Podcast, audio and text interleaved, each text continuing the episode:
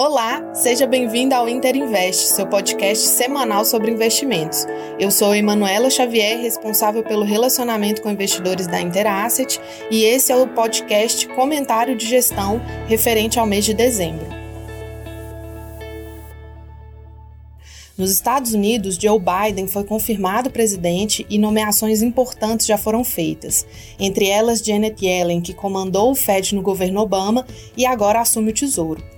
Os democratas lideram no Senado, o que aumenta a expectativa de novos estímulos fiscais e elevou a curva de juros no longo prazo. O Fed manteve a taxa de juros e sinalizou a importância da vacinação em massa para a recuperação econômica. Na China, a preocupação do mercado local com a política contracionista diminuiu depois da sinalização que os riscos ao crescimento continuam relevantes e, por isso, não há pressa na normalização da política monetária. Os últimos indicadores de atividade vieram abaixo do esperado e as novas restrições na circulação dos habitantes devem impactar a destacada retomada econômica. O Reino Unido e a União Europeia chegaram a um acordo quanto ao Brexit, mas alguns pontos permanecem indefinidos como potencial risco, é, entre eles a inexistência de parâmetros para o setor de serviços. No Brasil, a atividade desacelerou com o aumento das restrições e o fim do auxílio emergencial deve trazer um resultado fraco no PIB no primeiro trimestre de 2021. A curva de juros começou o mês caindo com a maior propensão da tomada de risco, mas a vitória dos democratas no Senado americano, associado à disputa pela sucessão no Congresso brasileiro e a necessidade do governo de se refinanciar, levou a uma elevação na curva de juros.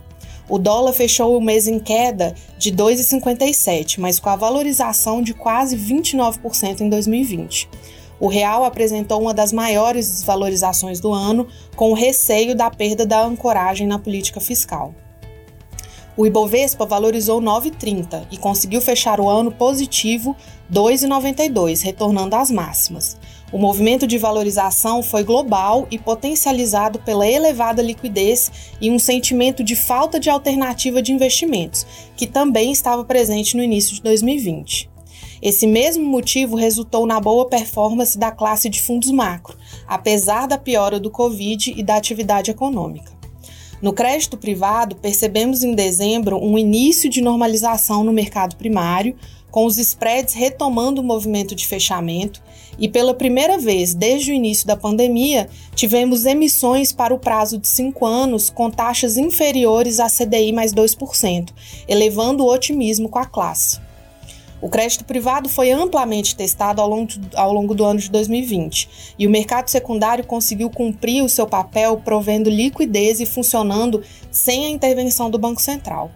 A despeito dos desafios impostos pela pandemia em todas as esferas possíveis, o ano de 2020 também pode representar um ponto de inflexão importante na história. Inovação, capacidade de adaptação e gestão constante de riscos passam a ser temas mais presentes e relevantes de agora em diante. Nós conseguimos também testar e comprovar os nossos processos de aprovação, acompanhamento e filosofia de investimentos, com os nossos emissores, que compõem a nossa carteira apresentando boa resiliência, capacidade de adaptação e inovação bem acima das expectativas. Os comentários detalhados de cada fundo encontram-se no nosso LinkedIn e também no nosso site. Até a próxima!